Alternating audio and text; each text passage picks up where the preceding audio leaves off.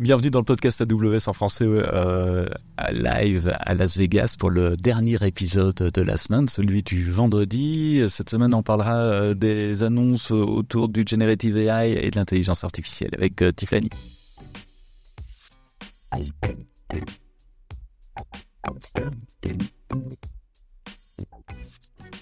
Bonjour, bienvenue. Euh, on est à Las Vegas, on est dans un superbe studio, un espèce de container. Je vous mettrai des images sur les réseaux sociaux, vous verrez ça, euh, pour enregistrer cet épisode du vendredi. Un récap par jour pendant euh, cinq jours à Las Vegas. La conférence AWS Reinvent, vous le savez si vous avez écouté les autres épisodes, c'est la conférence client euh, d'AWS, celle où on fait euh, les grandes annonces, on donne le ton en gros du cloud pour l'année qui vient. Et cette année, on n'a pas été déçu.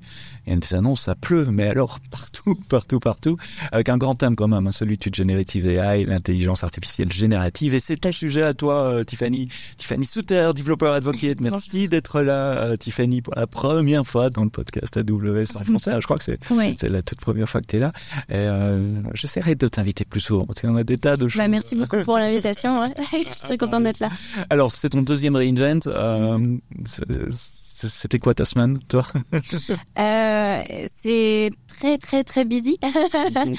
euh, trois sessions euh, pour parler euh, en conférence, euh, deux workshops à animer, du, le Dev Lounge, enfin beaucoup de choses euh, où il faut être présent pour pouvoir parler avec tout le monde, répondre aux questions, notamment en, en generative AI, puisque on a beaucoup de questions là-dessus. Il y a beaucoup de, de de clients qui sont très intéressés pour intégrer ces solutions-là dans euh, chez eux. Donc euh, voilà, c'était très intéressant euh, et euh, des, des, des, discussions ultra riches. Donc euh, voilà, exténué de Reinvent. Allez, courage. Demain, on reprend l'avion. Cet après-midi, on reprend l'avion. Et euh, on va pouvoir euh, euh, récupérer et puis digérer aussi toutes ces annonces. Alors, vous avez peut-être vu passer plein d'annonces sur un sujet qui s'appelle Amazon Q. Amazon Q, c'est quoi en gros?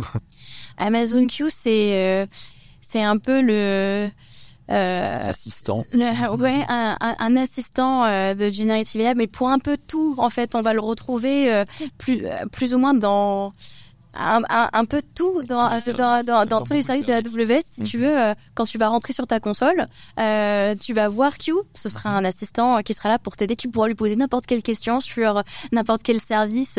Euh, et d'ailleurs, en vrai, euh, c'était un peu ce qui manquait sur la console parce que euh, très très honnêtement moi ça fait peut-être euh, ça fait un an euh, maintenant que, que je travaille euh, chez AWS mais la rampe euh, la learning curve au début, elle est quand même très steep euh, et il y a beaucoup de choses à apprendre. Il y a beaucoup de services, on sait pas trop où, où, donner de la tête. Et je pense que ça va énormément améliorer en fait l'expérience utilisateur sur la console, euh, de, de, pouvoir être capable de poser des questions qui sont assez ciblées et, et de pouvoir être capable euh, de, de, trouver la bonne information sans savoir sans, sans avoir à chercher pendant des heures dans la documentation. sur Stack Overflow, sur Repost, etc. Exactement. Donc c'est c'est très cool. Euh, Amazon Q, mais c'est aussi donc c'est pas que ça. Euh, ça va, c'est aussi intégré euh, dans les environnements de développement. Donc euh, à côté de Code Whisperer, on aura aussi Amazon Q euh, où on pourra poser des questions par rapport au code, euh, demander par exemple comment fonctionne c'est un certain bloc de code que par exemple tu te rappelles pas ou c'est du legacy ou mm -hmm. tu vois ça fait un moment que et tu l'as pas très bien commenté ou des choses comme ça. Je sélectionne mon code, explique-moi ça et on a une explication en langage naturel. Exactement. Ouais d'un morceau de code, donc, ou des suggestions également. Donc là aussi, euh, ton, ton assistant euh, pour coder, ton, ton pair programming assistant pour de vrai, là, pour, pour le coup, avec euh, une vraie discussion que tu vas régler. Euh, Code Whisper, tu vois, av avant euh, Q, c'était plutôt, ben, il te propose des blocs de code au fur et à mesure que tu que tu avances, que tu progresses dans ton code. Mais là, tu pourras carrément avoir une conversation donc avec Q. Donc avec un contexte, il se souvient de la question précédente. Exactement. Le contexte, c'est le fichier ouvert aussi, donc ouais. tu peux avoir des, des réponses qui sont pertinentes par rapport au fichier que tu es en train. Euh, ça, ça affine tout, ouais. ouais. Oui, moi j'ai vu du, du, du Q dans d'autres choses aussi, dans, dans, dans Redshift. Euh, je crois que ça a été annoncé mercredi. On en a déjà parlé dans, dans, dans ce podcast, mais le, le pouvoir euh, dire donne-moi, me faire faire des analyses pour les business analysts et générer du SQL, c'est un peu magique. La première fois que j'ai essayé ça, ouais. c'est waouh. Et puis il y a aussi euh, des features qui vont être très cool comme l'upgrade de code.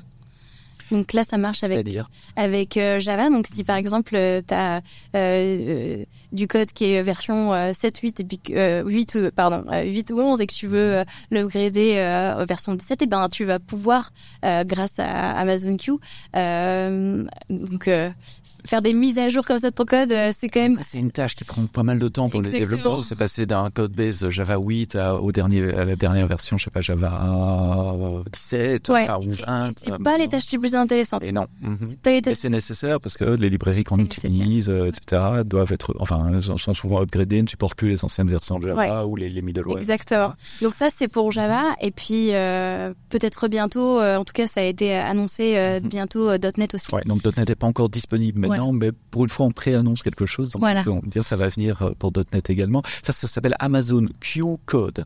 Ouais. euh, ouais, donc l'idée, c'est vraiment d'aller mettre du, du, du generative AI. C'est c'est c'est large language model euh, que, que, que tout le monde voit depuis un peu plus d'un an maintenant qui sont euh, mainstream. On en parle dans la presse. Euh, mon papa et ma maman en parlent donc c'est que c'est vraiment mainstream à, ce moment-là.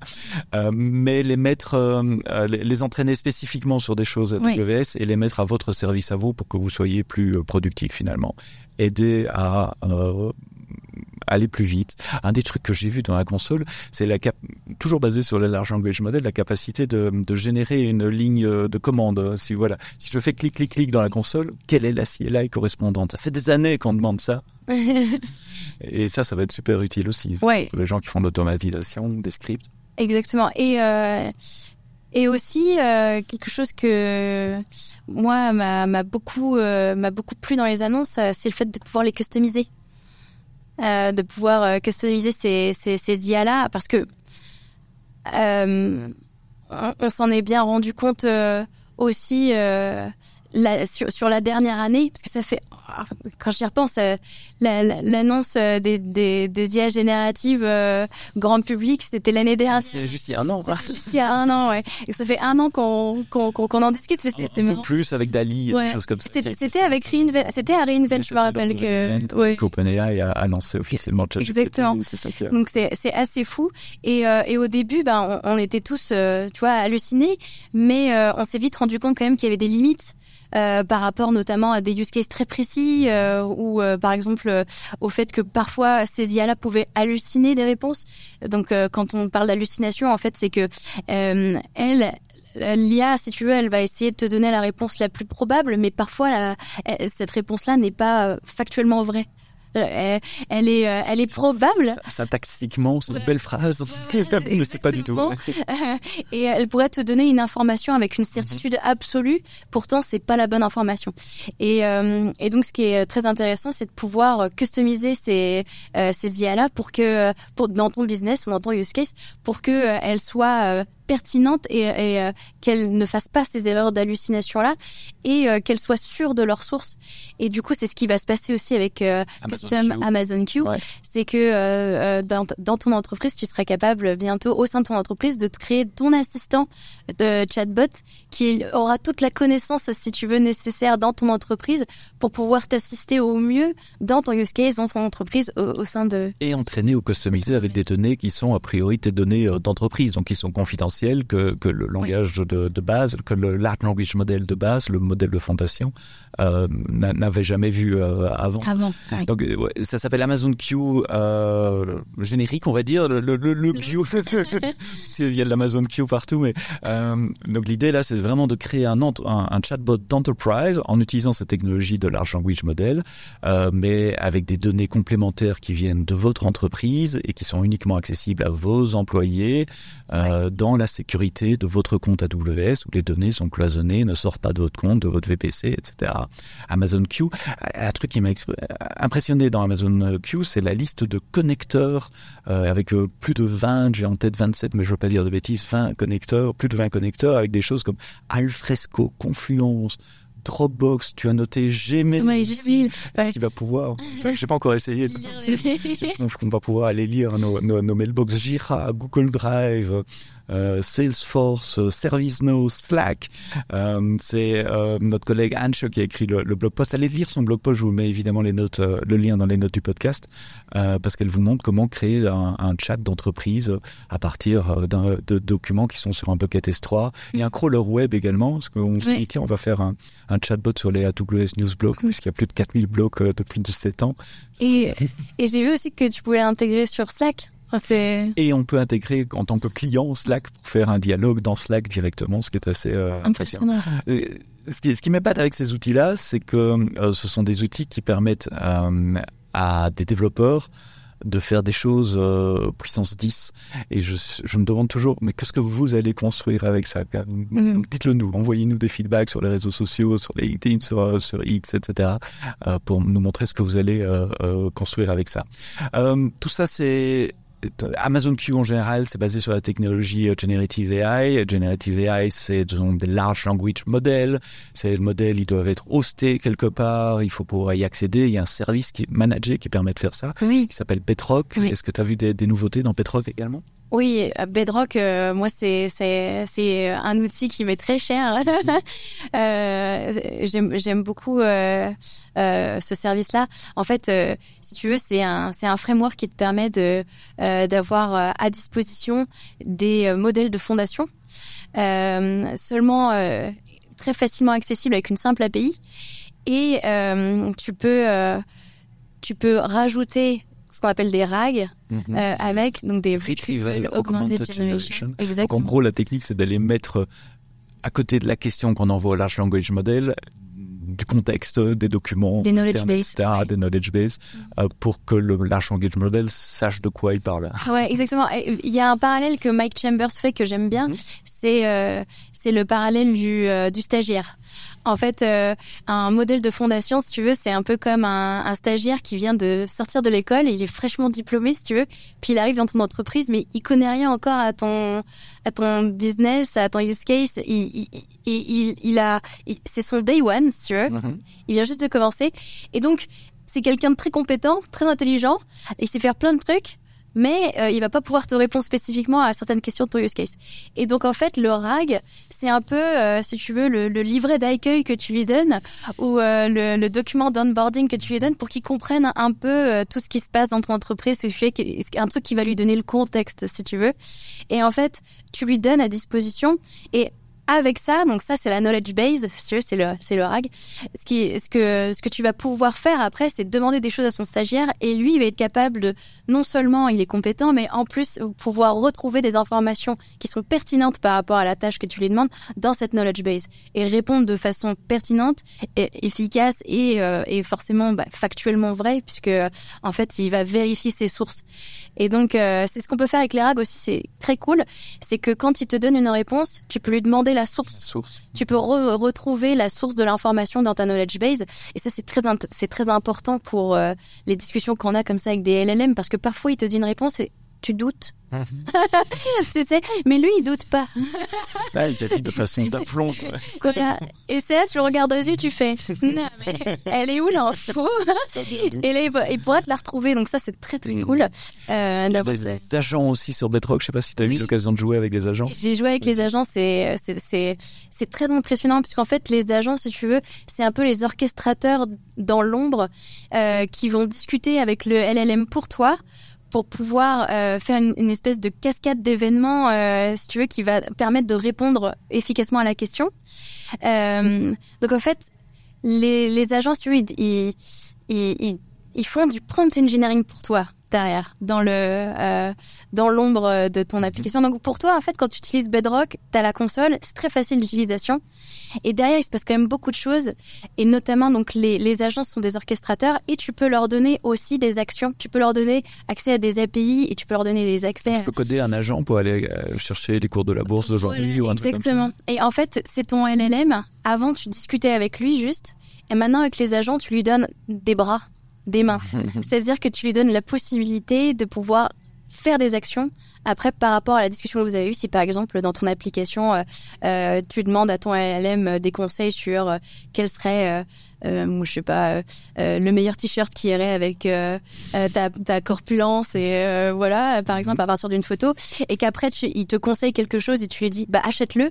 Bah là, il va pouvoir passer la commande pour toi. Si tu as un agent capable d'acheter, euh, si tu l'API bien, et, et un truc qui m'étonne, et, et j'ai pas encore touché beaucoup et programmé euh, des agents moi-même, mais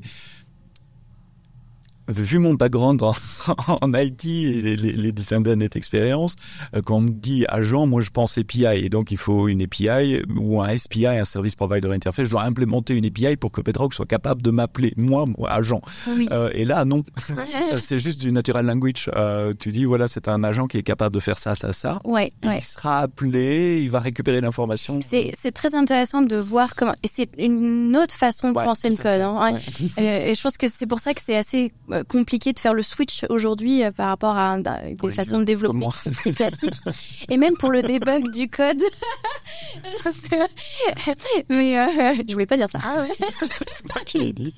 Mais même pour débugger ton code, en fait, aujourd'hui, c'est marrant parce que bah, pour Reinvent, on a on a créé une démo avec François Bautruche. Mhm. Et en fait, pour débugger le code, tu es obligé de regarder la trace. Et en fait, la trace, c'est quoi? C'est l'historique, si tu veux, de la conversation que l'agent a eue avec le LLM. Et en fait, tu peux lire ces conversations en plain English. et tu vois la, la discussion qu'il y a eu, tu vois le, le prompt qui a été ingénéré par euh, l'agent euh, en, en, en, toute, euh, en, toutes lettres. Et, euh, et ce que l'agent a répondu, euh, et parfois, du coup, tu vois que l'agent répond, euh, euh, par exemple, OK, mais pour répondre à cette question, j'ai besoin de ça. Et du coup, l'agent va lui chercher l'information. et puis après, il lui renvoie l'information avec, donc voilà la query avec ce que tu as demandé comme information en plus. Et du coup, il y a cette espèce de conversation qui se fait entre les agents. Mais, mais c'est vrai que toi derrière, t'as pas tout programmé. pas... En fait, c'est ça. Si, si je reviens à mon bête exemple, l'appeler les cours de la bourse, c'est un, appel HTTP, je reçois un JSON. Je, et après, j'en fais quoi? En tant que programmeur, je veux dire, si je fais un agent, je retourne quoi au large language model Je retourne un texte, je retourne le JSON brut, ça marche comment? En fait, ce que tu fais euh, au début, c'est que quand tu vas euh, programmer, si tu veux, ton, ton agent, tu vas juste lui dire en, en texte très précisément quel est son rôle ce qu'il doit faire, l'output qu'il faut qu'il te rende, et en général ce que tu vas lui poser comme question, et, tu vas lui donner euh, comme ça toute, toute une liste de spécifications, de, de, spécifications de, de, de ce qu'il doit faire, du comportement qu'il doit avoir et comment il doit exécuter les choses. Et en fonction de ce que toi t'as dit, lui après, il va euh, déterminer tout seul les actions qu'il doit faire. Voilà. Et euh, c'est ça qui est assez incroyable, je trouve, dans cette technologie-là, c'est que du coup, euh, euh, une fois que tu as donné ce, set-là d'instructions, euh, il est capable de, de, trouver, si tu veux, la, la suite logique des prompts qu'il doit donner au LLM pour ensuite pouvoir faire les bonnes actions qui vont mhm. avec. Ça reste magique. Euh, reviens. Euh, on va faire, je crois que janvier, on va se caler à une date, François, toi et moi, et on, va se faire un épisode sur les agents et, spécifiquement. Euh, oui, parce qu'on pourra en parler. Moi, je pourrais en parler. Hein. non, mais d'un point de vue développeur ou d'un développeur traditionnel qui terme, qui pense API, REST, JSON, en quoi ça change, comment ça marche, et on va prendre un exemple très concret. Regardez ça. Donc, on, on prend l'agenda, on se bloque ça euh, pour, pour dans les, les, les, semaines qui viennent, euh, début de, de l'année 2024. Euh, Merci Tiffany d'avoir fait un tour dans le beau studio qu'on a aujourd'hui à Reinvent euh, pour ce dernier debrief, celui du, du vendredi. J'espère que vous avez apprécié ces, ces petits debriefs de 15-20 minutes tous les jours du, du, lundi au vendredi avec nos différents invités. C'est très cool. Merci beaucoup de m'avoir invité. en France. Merci. et puis on, on, se reverra. Merci d'avoir écouté cet épisode du podcast AWS en français jusqu'au bout. Rendez-vous la semaine prochaine pour un nouvel épisode. J'ai pas mon planning, je suis pas dans mes conditions habituelles euh, d'enregistrement, mais de tête, on pourrait bien parler de pub euh, à la demande avec France Télévisions. Je pense que c'est le, prochain épisode euh, qui est planifié. Et si c'est pas la semaine prochaine, ce sera très bientôt dans, dans, dans, le programme du podcast. Abonnez-vous dans les applications et passez une bonne semaine d'ici là, quoi que vous codiez, codez-le bien.